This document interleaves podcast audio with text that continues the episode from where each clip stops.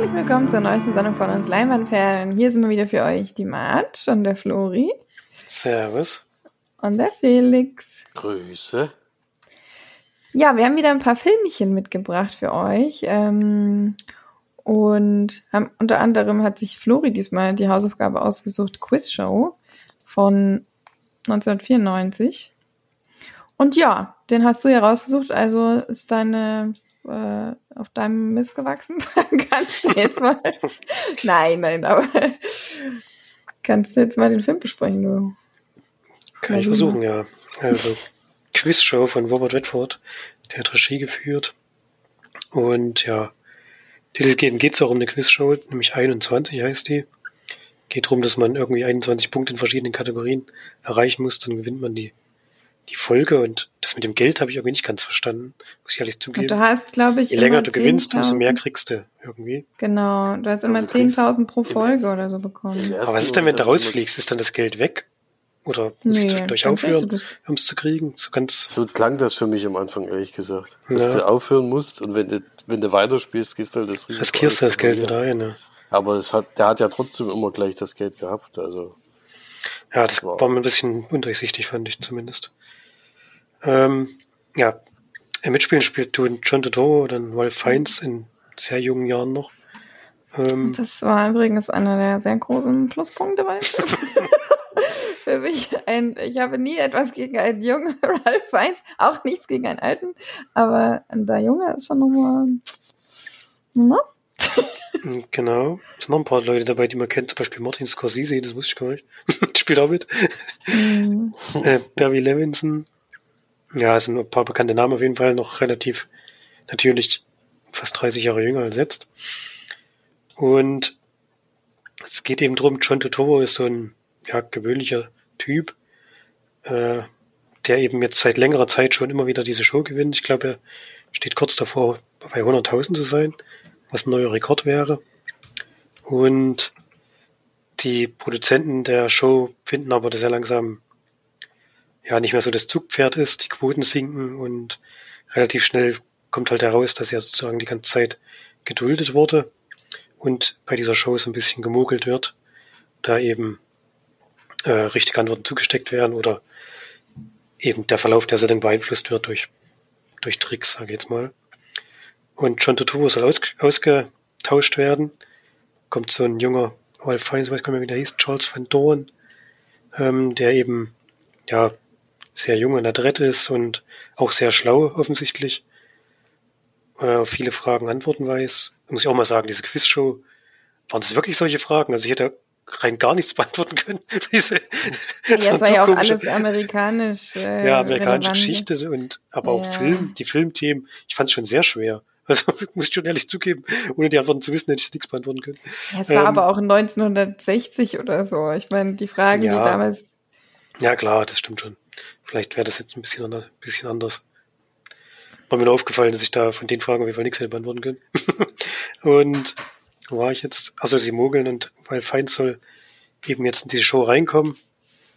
Und John Totoro, der Charakter, will es aber nicht wahrhaben, versucht dagegen vorzugehen und ja, ich weiß gar nicht, wie weit ich noch verraten darf. Es funktioniert auf jeden Fall erstmal, dass Ralph Fiennes in der Show sitzt. Er ist eigentlich dagegen, die Antworten zu wissen, weil er eben, wie gesagt, sehr gebildet ist und eigentlich das meiste auch so wissen könnte, aber die, die Produzenten wollen da eben kein Risiko eingehen und versuchen ihn dann da so ein bisschen rein zu, rein zu quatschen und ihn da zu verpflichten, sage ich mal, das, das Ganze mitzuspielen und irgendwann geht es natürlich darum, kann dieser komplett geheim bleiben oder wird er irgendwann aufgedeckt? Ist so ein Skandal eben.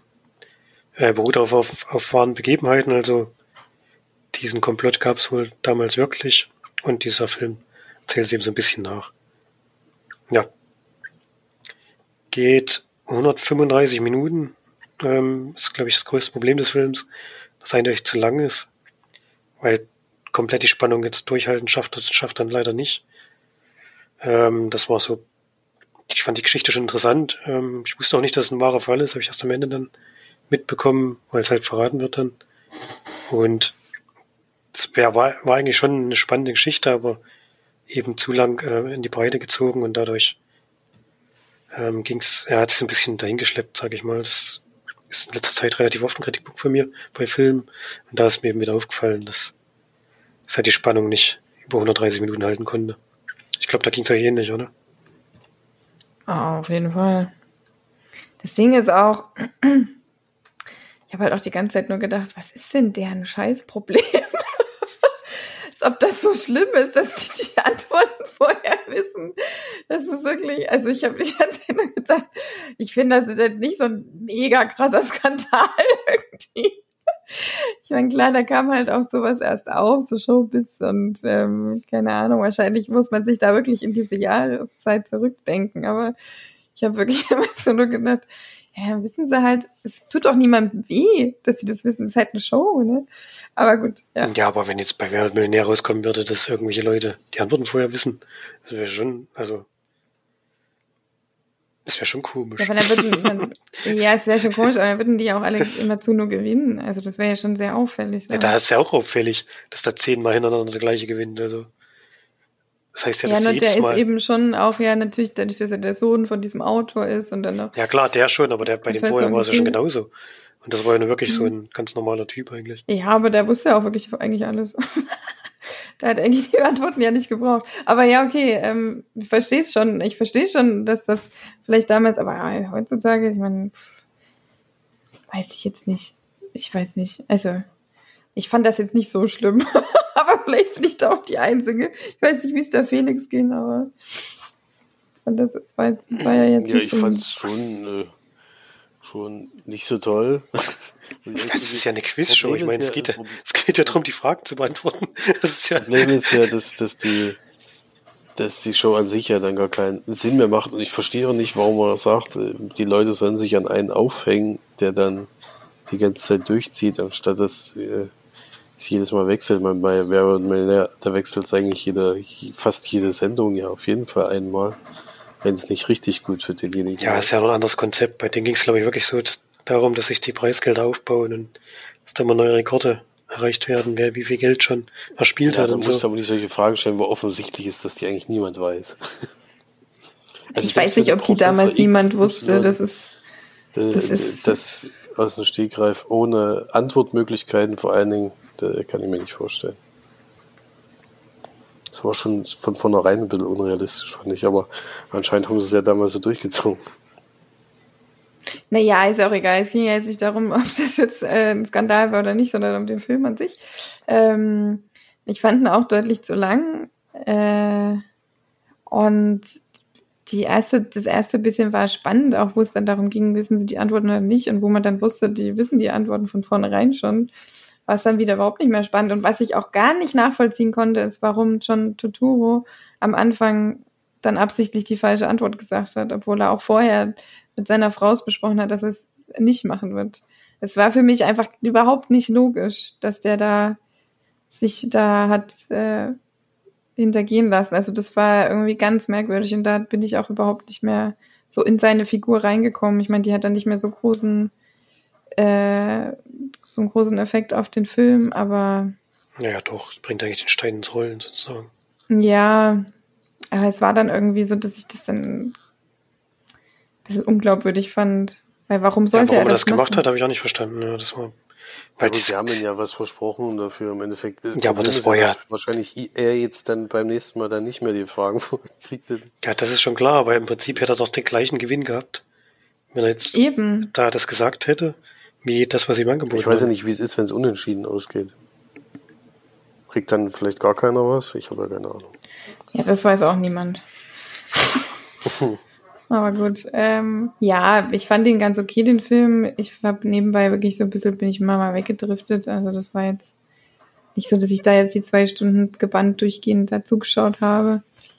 Ähm, ja, und auch diese ganze Gerichtsgeschichte, die war mir dann auch irgendwie zu, ich weiß nicht, also ich konnte das irgendwie nicht so richtig da mich so reindenken oder so. Ich weiß, ich kann es aber nicht so richtig sagen. Obwohl ich den, ähm, den Schauspieler und auch den ähm, Anwalt an sich wirklich sehr sympathisch fand und die Figur auch sehr gemocht habe. Es war eigentlich meine Lieblingsfigur in dem Film. Muss ich sagen. Ralph Fiennes war, dann ging dann gar nicht mehr. Den wollte ich ja nur noch angucken. Den Charakter habe ich auch gar nicht verstanden, aber. Mhm. Ja, ich fand ihn auch äh, okay, also unterhaltsam auf jeden Fall. Trotzdem, wenn es im Gericht geht, bin ich eigentlich immer interessiert, aber die Gerichtsverhandlung an sich war dann leider sehr ja, langweilig dargestellt. Also da war es im Endeffekt eine Aussagen, Erklärung abgeben und dann wurde irgendwann mal was Urteil gefällt. Wie es dann im Endeffekt äh, in Wahrheit gelaufen ist, war natürlich dann ein bisschen äh, erschreckend sozusagen, dass es einfach ja so ausgegangen ist, aber äh, so ist es leider. da könnt ihr mhm. ja nichts dran drehen, wenn das wirklich so war. Äh, wäre schon gut gewesen, wenn das äh, anders verlaufen wäre. Das ist eigentlich immer so. Aber habt ihr diese Art von ähm, Gericht oder so, so Verfahren schon mal gesehen? Ich habe das noch nie so gesehen. Ich weiß nicht, ob das wirklich ein Gericht war oder ob das nur. Ich dachte zwar kein richtiges Gericht, sondern so ein, so eine Ethikkommission oder sowas in der Art. Bin mir auch nicht so. ganz sicher. So einfach heftig, wie viele Leute da sitzen. Ja, eben. Und dann sind auch immer so welche reingekommen, wieder welche rausgegangen, währenddessen wieder rein und raus, weil ich so voll unruhig und dann jeder hat dazwischen geredet und so. Ich gedacht, das kann doch kein Gericht sein. Ja, ich glaube, so ein richtiges Gericht war das nicht, ne. Hm. Aber was jetzt genau, das weiß ich auch nicht. Hm. Ja, was gibt ihr denn so für Pünktchen? Ganz einfach. Wahrscheinlich sowas 5 von 10 oder so, vielleicht 6 von 10. Weil es schon fast zu viel ist. ich fand es schon interessant, aber es war halt zu lang, leider. Ja, da würde ich mich auch einordnen. Ja, ich gebe jetzt 4 von 10. Also ich fand das wirklich ganz schön, schon lang gezogen. Ja. Aber passt, ist ja nicht schlimm. Du hast da für diese Woche einen besseren Film ausgesucht. Äh, ja. Hoffentlich was. Auf jeden Fall. Ja, gucken, was bei Netflix auf der Startseite steht. nee, nicht mit der Netflix. Dann kann ich gleich 5 von 10 geben, dann braucht ihr nicht gucken. A Beautiful Mind. Den kennen wir doch auch schon alle. Hm. Den kennen wir schon, ja. Aber der habe ich nur einmal im Kino gesehen. Schon ewig. Hm. Ach, ich hatte jetzt letztens mal die irgendeinen. Ach, alles Geld der Welt. Habt ihr den schon mal geguckt? Nee. Nee. Nee, ist ein Thriller ähm, von 2017 mit Michelle Williams, Mark Wahlberg, Charlie Plummer. Ridley Scott, oder? Das ist von Ridley Scott, genau. Hm. Dann guck mal den doch mal. Alles Geld der Welt, da geht zwei Stunden zwölf. Bin ich mal gespannt, ob der gut ist. Ah, da hatte ich letztens mal, hätte ich, hätte ich jetzt vielleicht geguckt oder äh, habe mich dann entschieden, boah, jetzt kommt eine übelste, naja, wohl nee. Ich wollte eigentlich erstmal den Kinofilm besprechen, den ich schon seit zwei Folgen vor mir herschiebe. Ich vergessen habe, dass ich den geguckt habe. Was aber nicht ähm, an der Qualität des Filmes liegt, denn ich habe äh, damals im Kino, als wir in Hamburg waren, wie lange ist denn das jetzt her, Felix? So drei Wochen oder schon vier? Nee, es sind vier Wochen jetzt mhm. fast. Vier Wochen her, aber er war wirklich ein guter Film. Der Schneeleopard habe ich mich geschaut, der tatsächlich auch Oscar nominiert war. Hat aber keinen bekommen, ne? Oder?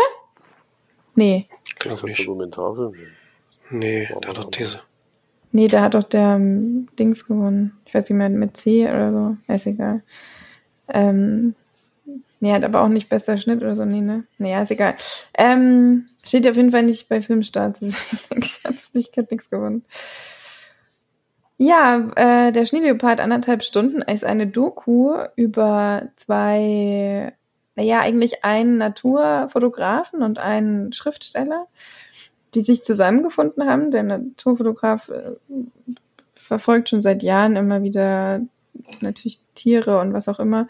Und der ähm, Autor, die beide übrigens auch aus Frankreich stammen, hat ihn mal auf so einer Präsentation kennengelernt und hat dann gesagt, ich hätte wirklich mal richtig Lust, mit dir mal so einen Trip zu machen und da in die Natur rauszufahren und äh, Tiere zu beobachten und zu fotografieren. Und da hat er gesagt, hast du dir das gut überlegt?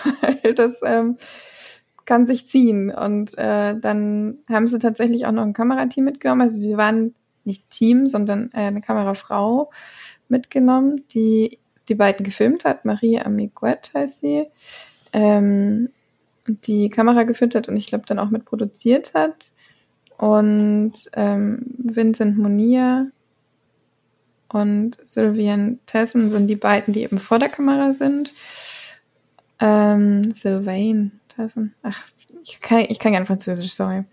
Ähm, und es geht dann wirklich darum, dass die beiden ähm, zusammen sich in das Gebirge von, ich glaube, es war Tibet, ähm, begeben und versuchen, den schon eigentlich schon mal ausgestorbenen, aber wiedergekommenen Schneeleopard zu fotografieren, was in der Natur und in seinem normalen Lebensraum eigentlich fast unmöglich ist, weil er so unfassbar scheu ist und so es ist schlau und äh, so also einfach so krass drauf ist, dass er äh, so gut wie nie in der, in der, gerade in der freien Wildbahn vor die Kamera kommt.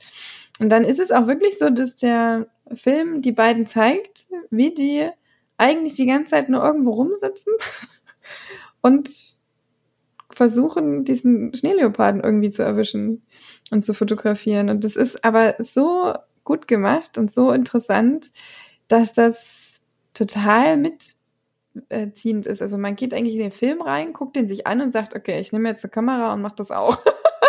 Obwohl es eigentlich auch richtig scheiße aussieht, weil die da halt einfach mal stundenlang regungslos auch im Schnee sitzen oder so.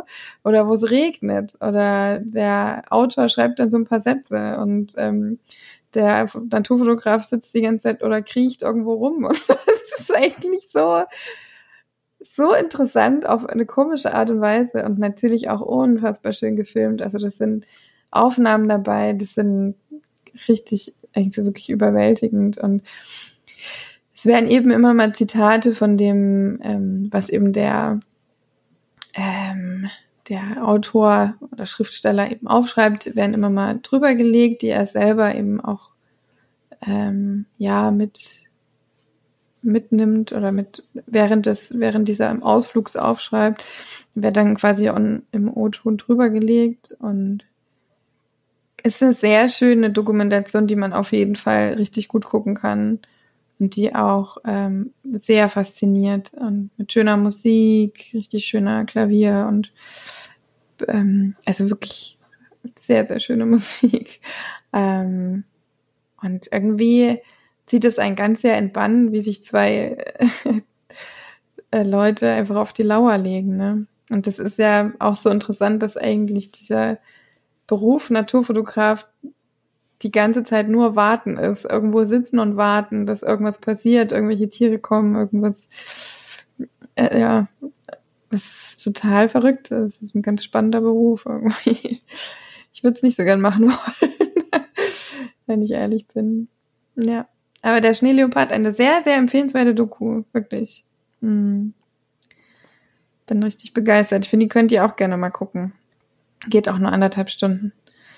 Ähm, ist dann eigentlich, geht gar nicht so richtig um den Schneeleoparden an sich, sondern an dieses Zusammensein dieser beiden Männer, die da miteinander das erleben und darauf hoffen, eben ein kleines Sohn dazu ja, zu erleben. Das ist tatsächlich doch auch sehr schön. Ja, okay. Felix hat noch keinen Film besprochen. Deswegen würde ich sagen, kannst du aber mal weitermachen. Ja, gerne. Ich habe äh, einen Film nachgeholt, den Mart schon mal besprochen hat. Er hat nämlich im Kino gesehen. Oh, oh. Zwischen ist er, zwischen ist er auf Blu-ray erschienen vor kurzem. Was heißt da, oh, oh, weißt du, welchen Film du meinst? nee, ich habe immer Angst, dass ich irgendwas immer richtig gut bewerte und dann kommst du, es war so richtig scheiße. so. Nee, den Film hast du nicht gut bewertet. Ach so. Warum guckst du den an? Weil er mich trotzdem interessiert hat. Ähm, und zwar ist es der neue Ghostbusters-Film.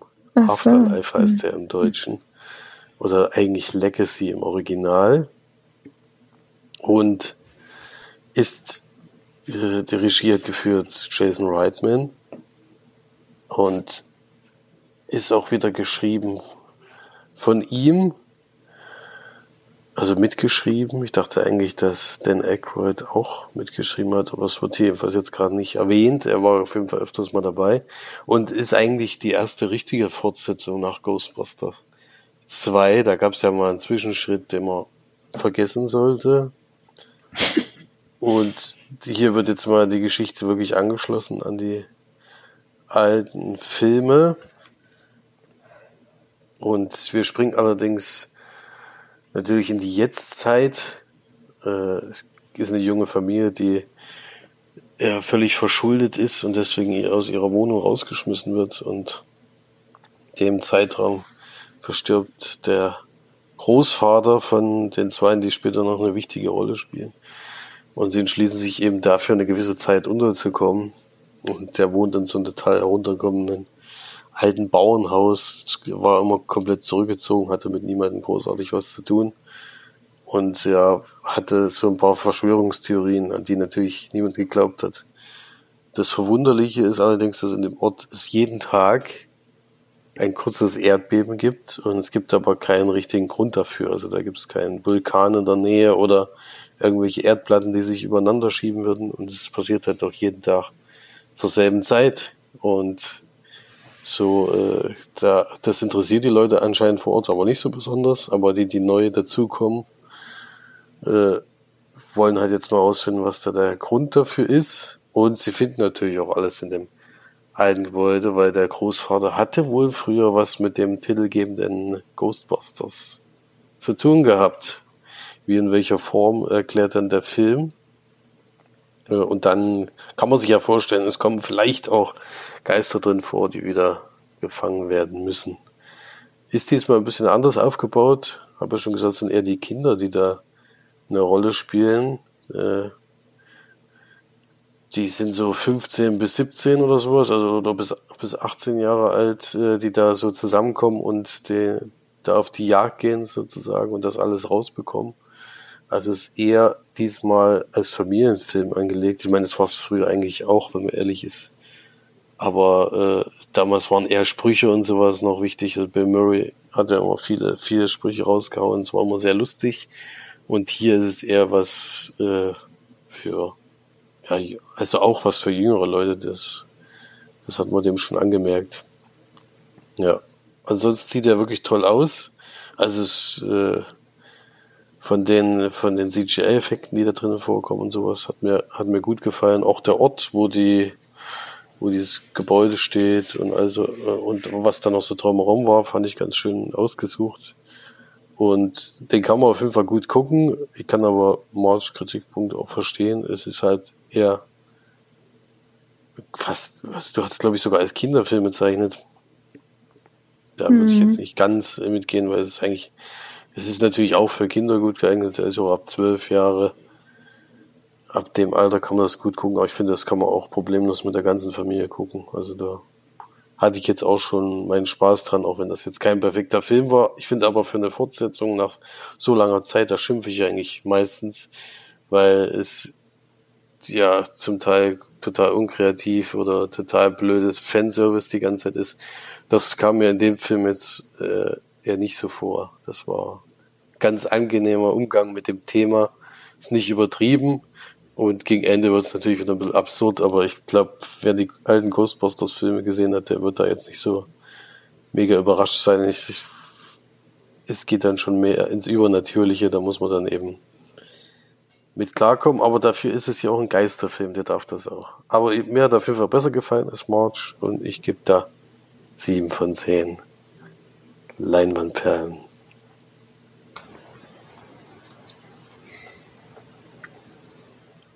Mhm. Überrascht mich schon ein bisschen, aber ja. Sehr gut. Ich finde es immer gut, wenn Dinge, die mir nicht so gefallen, anderen dann eher noch gefallen. Du hast du noch gesagt, du hast immer Angst. ja, nee, andersrum. Dass wenn mir ein Film richtig gut gefällt, so, dass der andere den dann richtig scheiße findet. Ja, das so kann okay. leider auch immer mal passieren. Das kann man leider nicht Ja, na klar. Aber bei den Leuten, mit denen es vielleicht auch wichtig ist, wie die Meinung ist, äh, ist dann immer, ne? Ja. ja. Es ist schon gut, wenn ein Film gefällt, dass der, wenn der anderen auch gefällt, aus der Familie, ja, aber manchmal liegt man da auch völlig daneben. das muss man leider feststellen. Ja, Naja, mal gucken, ob äh, Flori mit seinem Film daneben lag, den er jetzt besprechen wird. Hoffe nicht für, sein, für ihn. Wenn, dann bist du schuld, denn ich habe einen Film geschaut, den du. Na toll, was denn heute, ey? Zumindest schon gesehen, ich glaube auch mir empfohlen hast. Äh, The Weekend Away haben wir jetzt angeschaut, letzte Woche. äh, bei Netflix gibt's den. Und Oh, ich habe kein gutes. Ich würde sagen, es ist ein Krimi oder Thriller, je nachdem, wie man es bezeichnen möchte. Mhm. Geht darum, dass zwei Freundinnen, die sich wohl nicht mehr so oft sehen, weil die eine jetzt Mutter ist, die andere ist gerade, glaube ich, frisch geschieden, treffen sich in Kroatien zu so einem Kurzurlaub und lassen da gleich am ersten Abend richtig die Sau raus, so dass die Freundin, mit, die jetzt schon ein Kind hat, ähm, alleine in der, ich glaube Airbnb-Wohnung haben die da äh, wieder aufwacht und dann auf die Suche nach ihrer Freundin gehen muss, die irgendwie in der Nacht verschollen ist. Sie hat halt keine Erinnerung mehr, weil sie auch mächtig gesoffen hat und das Ganze ein bisschen aus dem Ruder gelaufen ist. und sie gehen auch relativ schnell zur Polizei, die ja natürlich nicht glauben, dass da irgendwas passiert ist. Und es wird dann aber auch, ich glaube, noch in der ersten Hälfte des Films, ist kein Spoiler, wird die Leiche der Freundin gefunden.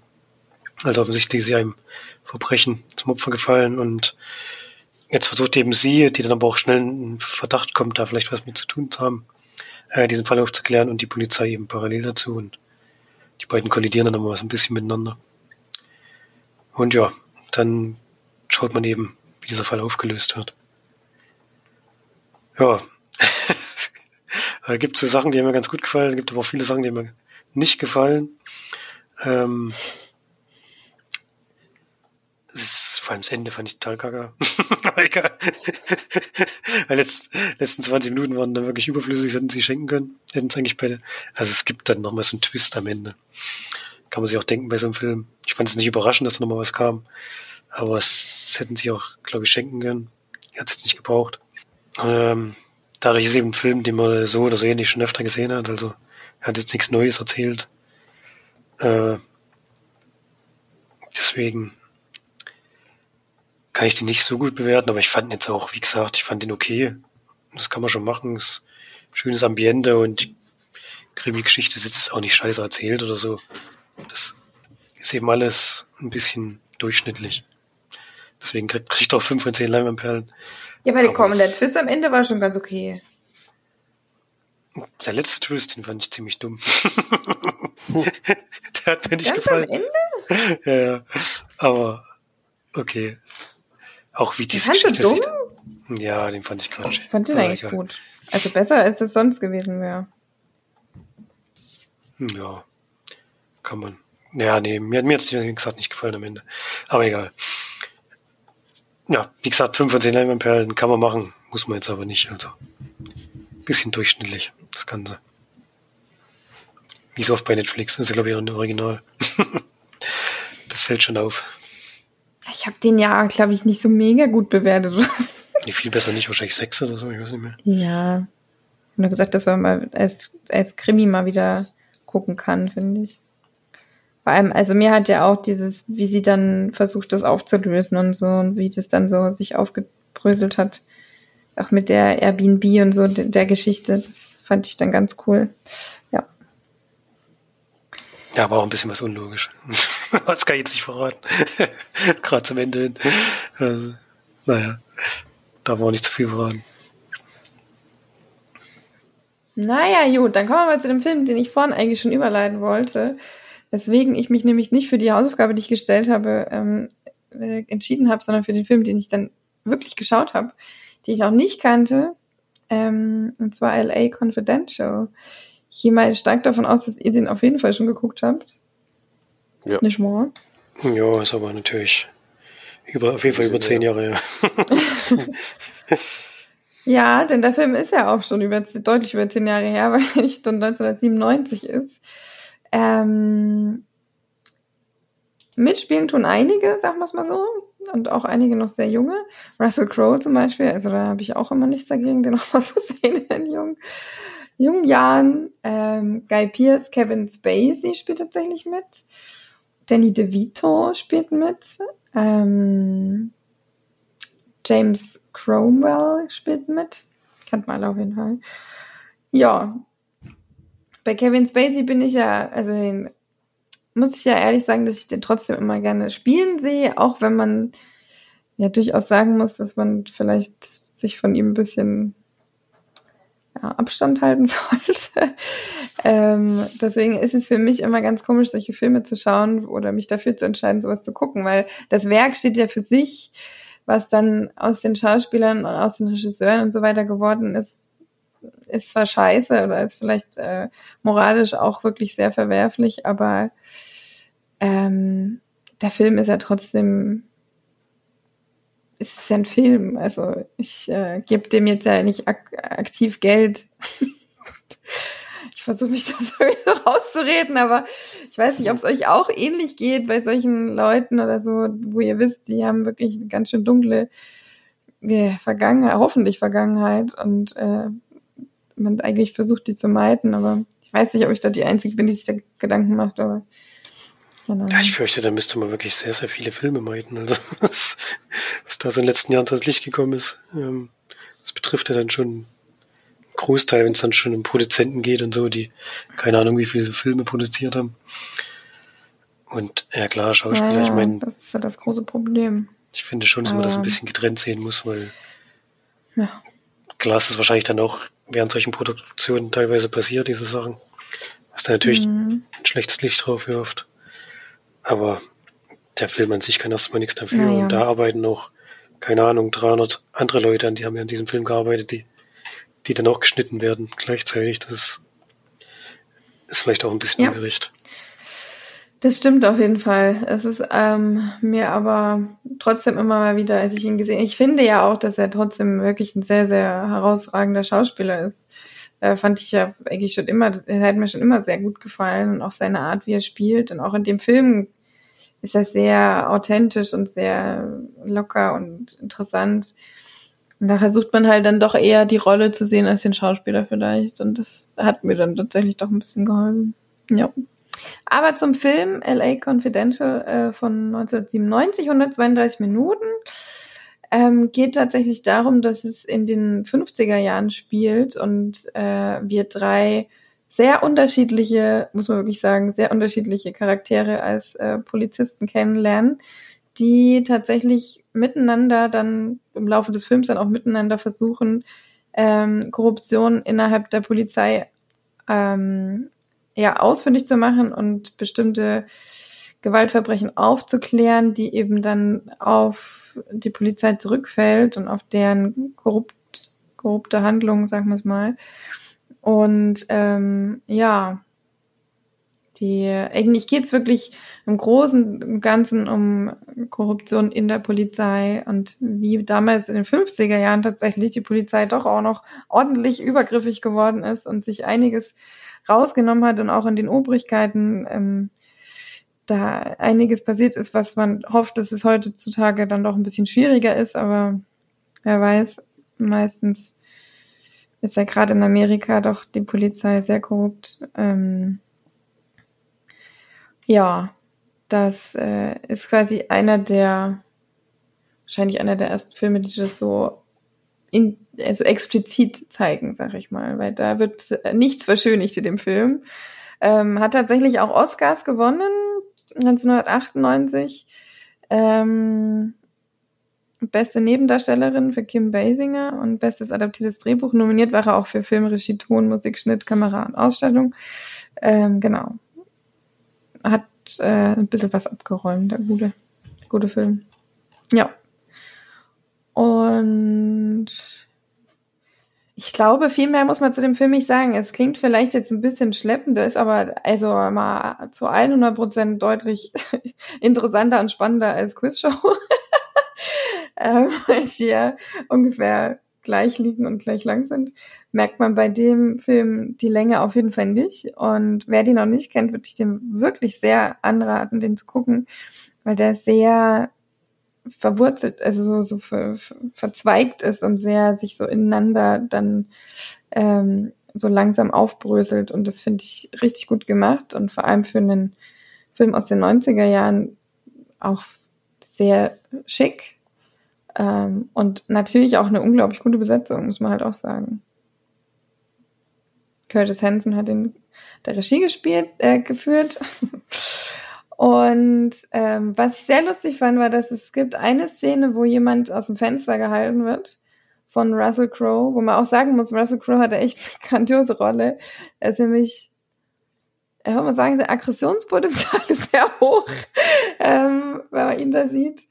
Und das, was ich so schön fand, dass man zu einer Sekunde sieht, wie Russell Crowe da steht und ein, äh, ja, so ein, an seinem Körper ein Drahtseil befestigt ist. Das sieht man ganz kurz nur, aber das finde ich so schön, sowas zu entdecken. Das macht mir richtig Spaß. Felix ist da ja auch immer richtig gut drin. So entweder so Schnittfehler oder, oder Filmfehler oder Kameraeinstellungen, die falsch sind, zu entdecken. Und ich mag das auch total, ähm, was mir den Film natürlich nicht schlechter macht, aber ich finde es cool, das so zu, zu sehen und was dann so in der Post-Production irgendwie übersehen wurde und sowas. Auch mal so ein so ein Schnipsel von der, von der, vom Mikrofon oder so.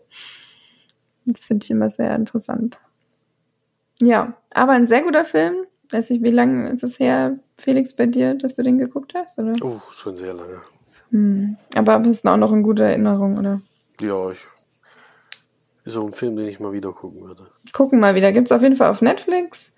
Und ich gebe dem 8 von 10 Leinwandperlen. Ist schon gut gemacht. Guter Film. Mal gucken, ob du auch das Drahtseil siehst. Aber du bist, da, du bist da ja eigentlich sogar besser drin als ich, in solchen, solche Sachen zu finden. ja, dann äh, Felix ist, glaube ich, wieder dran, ne? Oder hast du gar nicht mal geguckt? Doch, doch, doch. doch, doch, doch. Alles gut. Ich habe noch, was, ich habe noch, ja, ich habe noch ein Rezensionsexemplar bekommen von einem sehr alten Film, der jetzt gerade neu aufgelegt wurde. Den gibt's jetzt zum ersten Mal in 4K. Das durfte ich dann auch gleich mal ausnutzen. Ob sich das jetzt so richtig lohnt bei einem Film von 1981, muss man sehen. Aber äh, bildqualitativ ist es natürlich schon ein Unterschied. Äh, das muss man schon sagen, aber es ist, ist ein Film, den ich damals äh, mit der Schule im Kino gesehen habe. Der wurde damals extra nochmal vorgeführt. Was hast du für eine geile, geile Schule gehabt? Ich bin in meiner Schule nie ins Kino gegangen. Ja, es war nicht das einzige Mal, dass ich im Kino war. Also, ich weiß nicht, es kam schon mal vor. Da war so eine Sondervorführung. Wieso war ich nicht in der Schule? Ähm, und zwar ging es natürlich um einen sehr lehrreichen Film. In dem Fall äh, Christiane F., Wir Kinder vom Bahnhof Zoo. Und das ist die Buchverfilmung. Das Buch hatten wir damals auch in der Schule gelesen. Und es geht um eine wirklich sehr junge Dame. Ich wusste gar nicht mehr, dass es so jung war. Also es erschreckt mich jedes Mal wieder. Es geht um eine 13-jährige Christiane, die in Berlin Gropiusstadt lebt und dort äh, zum ersten Mal mit Drogen in Berührung kommt in so einer neuen Disco, die da aufgemacht hat.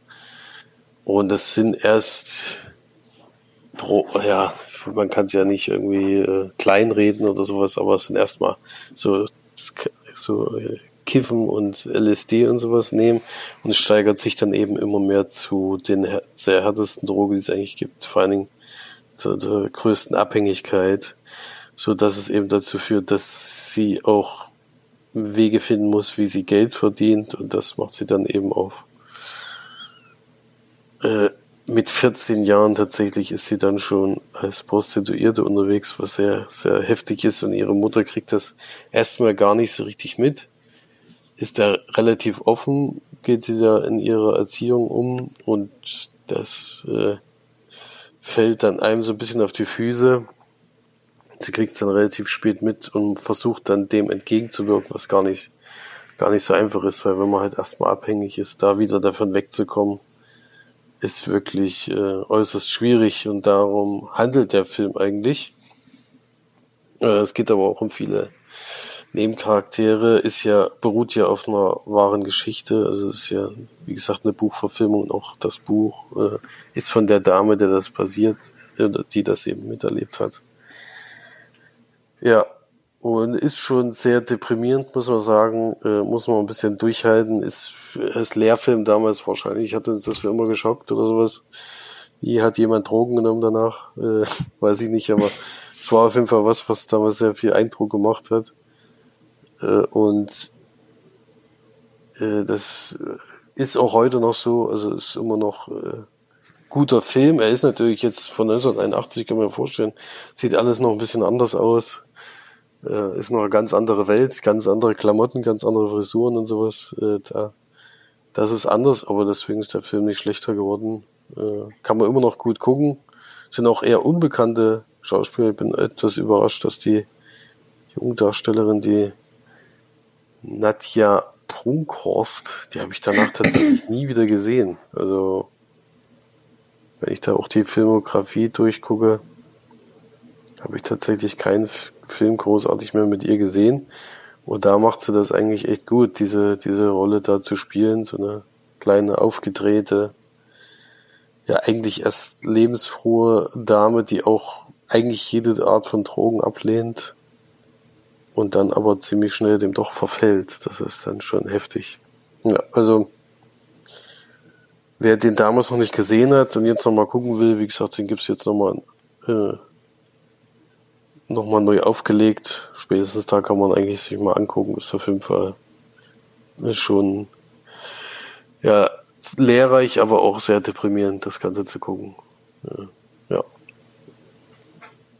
Und von mir gibt's da boah, schwierig. Wenn einen immer so ein Film so runterzieht, ist es immer schwierig, Punkte zu vergeben. Deswegen gebe ich äh, ja so sieben von zehn oder sechs bis sieben Punkte. Sicherlich kein perfekter Film, aber fasst das Thema auf jeden Fall sehr gut auf.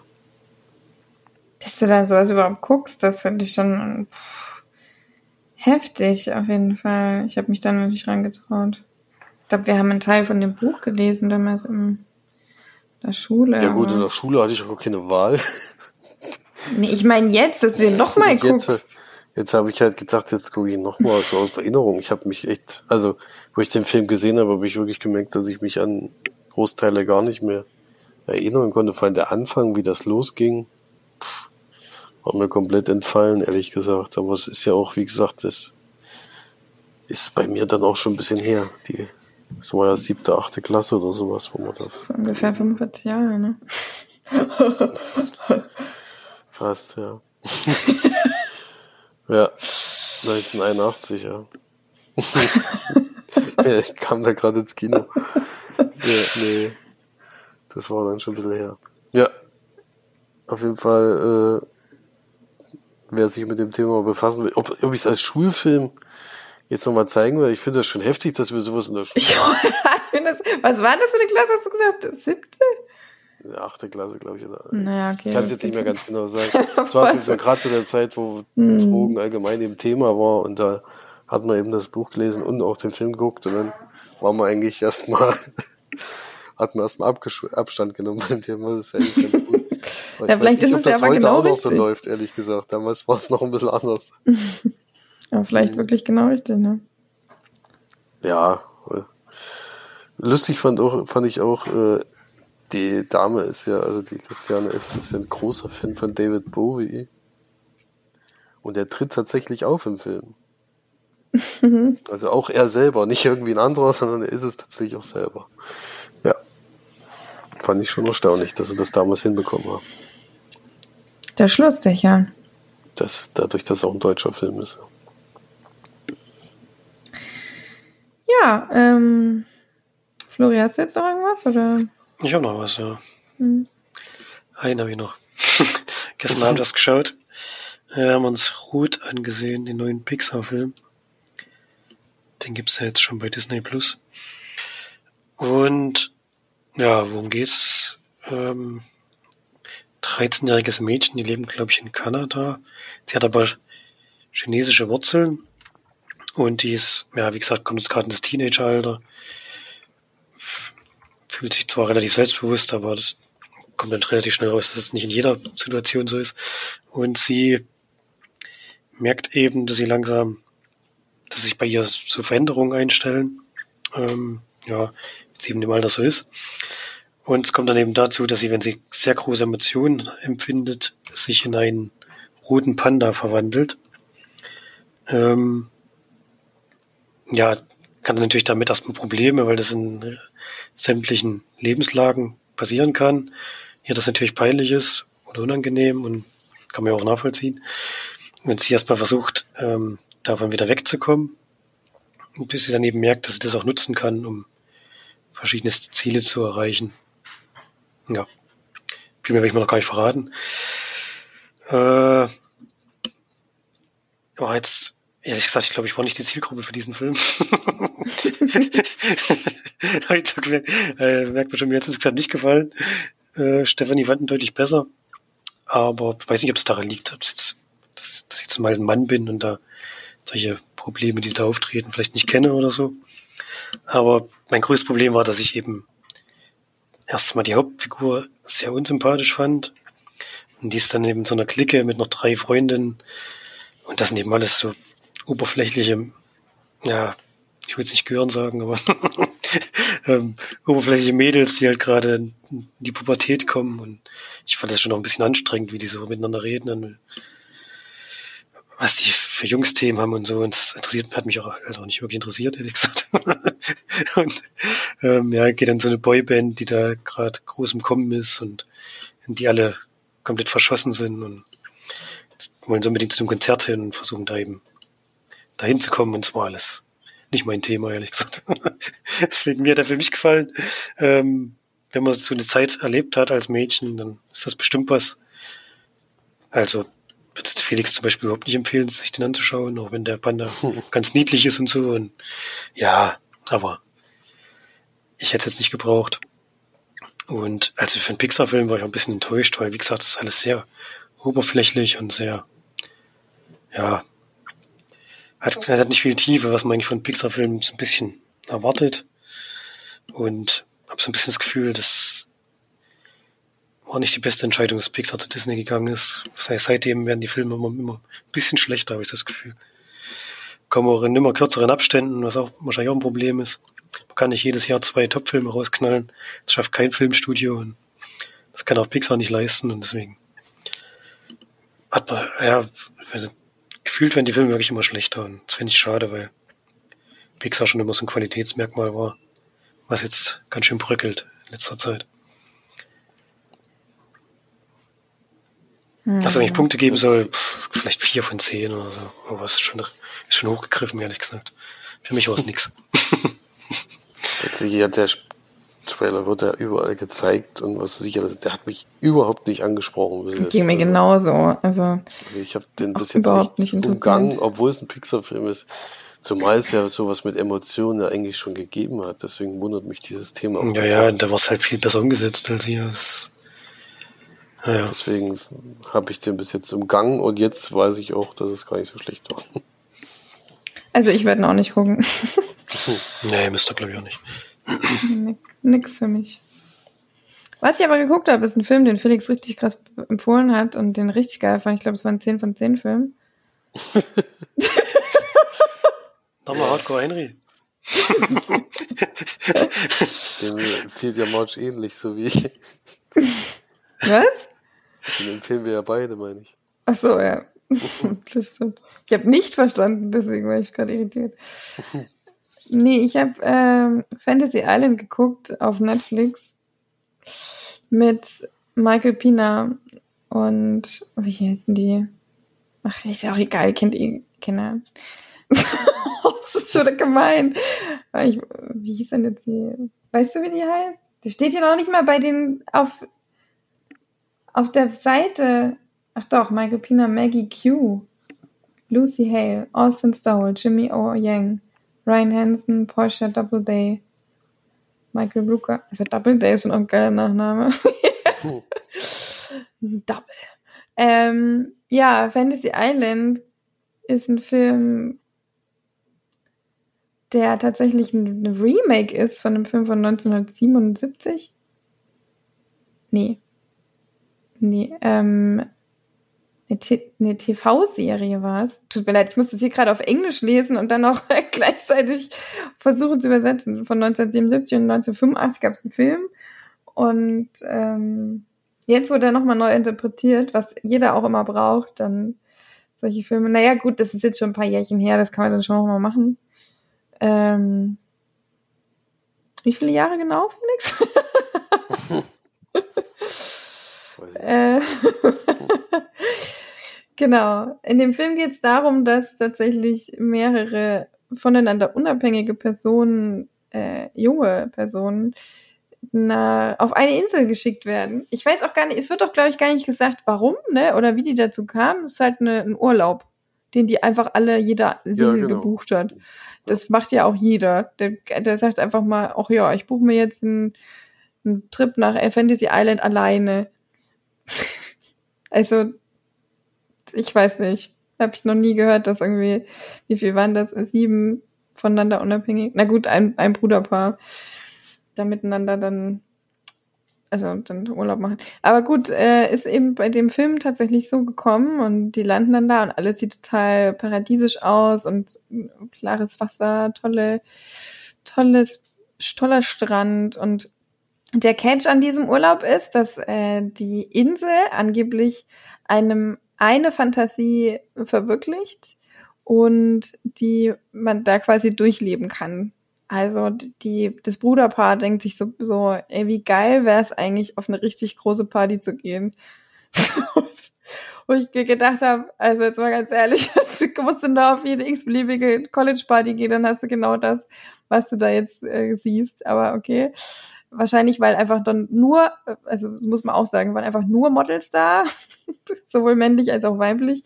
Und das ist dann schon vielleicht nochmal ein bisschen bisschen besonders. Ähm, der andere hat sich gewünscht, ich will unbedingt den Krieg, was ich auch total sympathisch fand, auf jeden Fall. Das wünsche ich mir auch immer. Wenn ich Urlaub mache, will ich erstmal ein Kriegsgebiet fahren.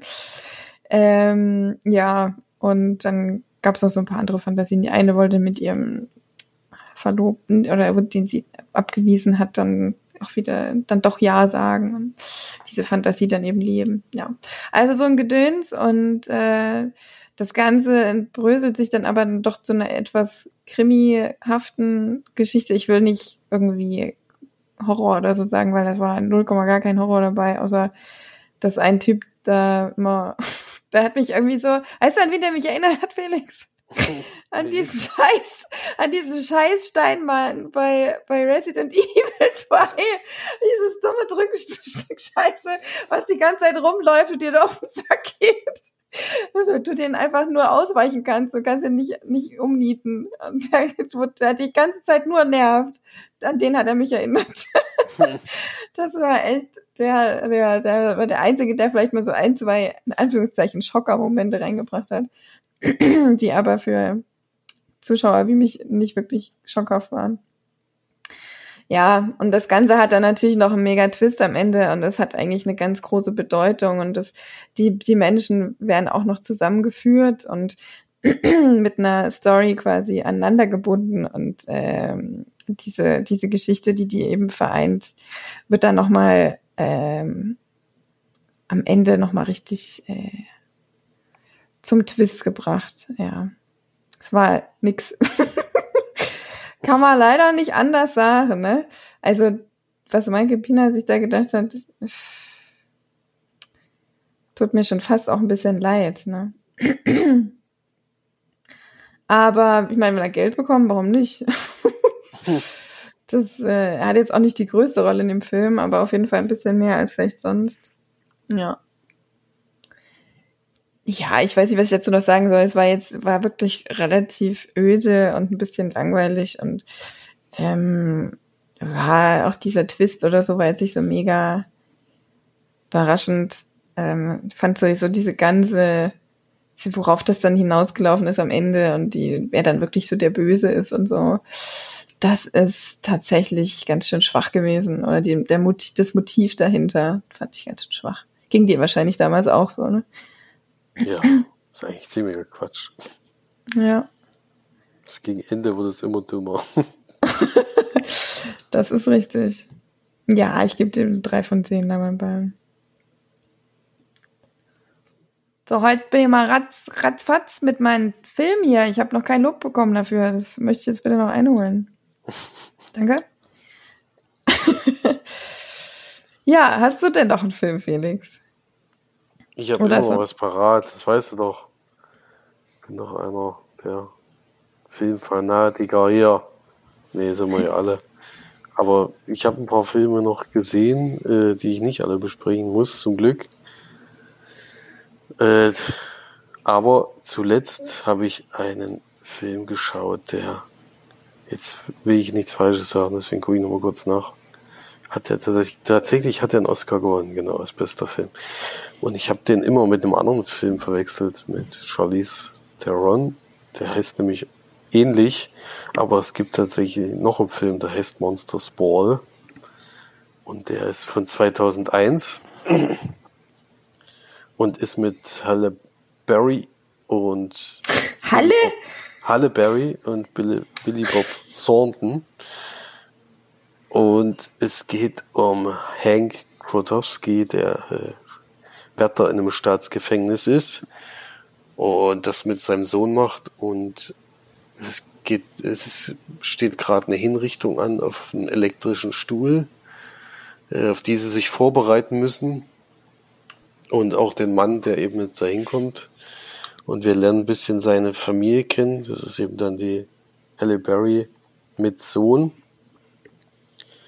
die dann äh, dahin kommen und diesen Mann nochmal zum letzten Mal besuchen können. Und dann geht's so um diese Geschichte, äh, ja, wie diese Hinrichtung stattfinden muss, leider.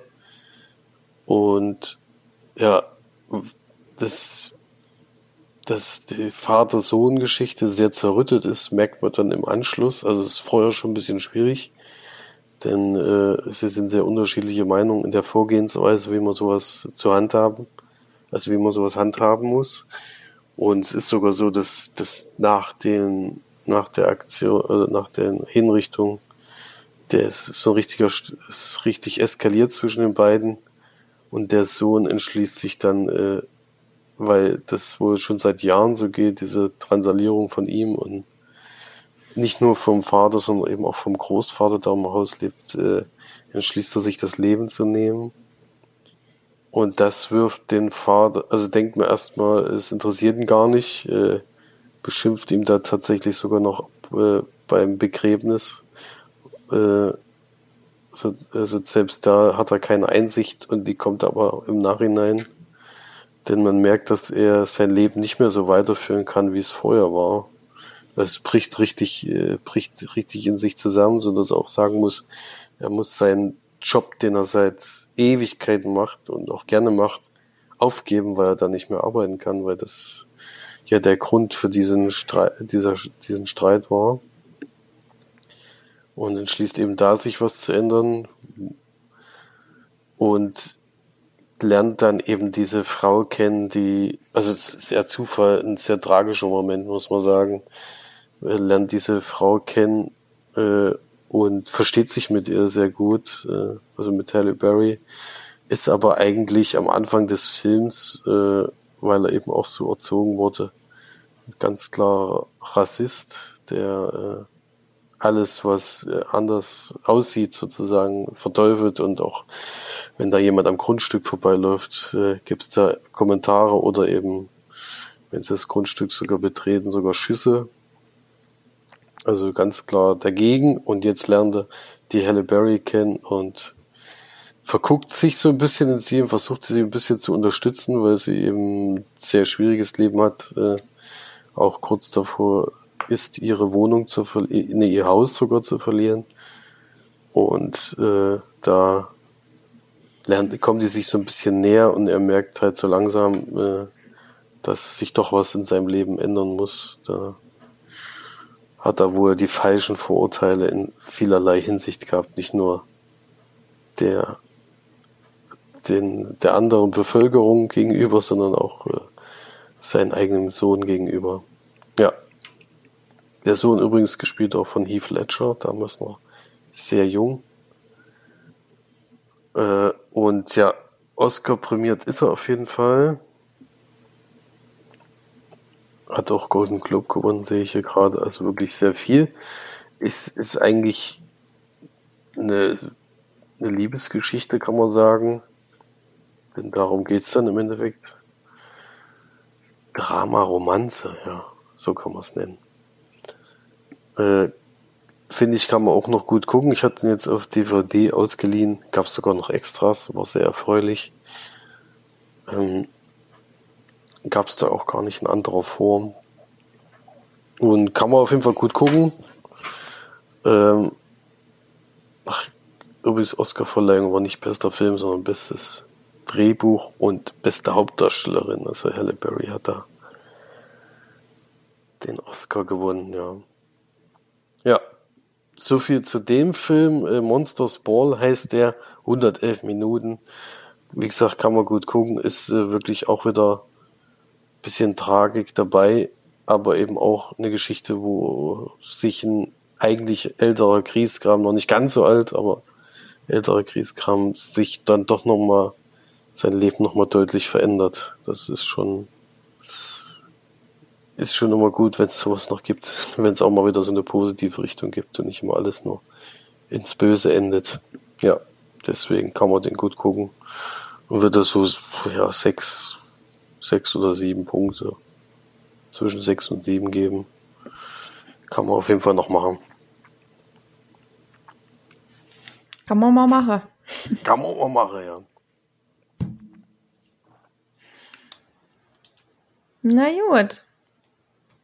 Dann würde ich sagen, schauen wir bis nächstes, nächste Woche alles Geld der Welt und äh, hören uns dann wieder. Kommen hoffentlich wieder gesund beisammen. und dann, ja. Ja. Gibt's noch irgendwas? Oder? nee, glaube nicht. Alles besprochen. Alles besprochen. War ja heute auch mal einiges, ne? War schon wieder ganz schön viel heute, aber haben es gut zusammengebracht. Haben ein bisschen was geguckt. Das ist doch schön. Ne?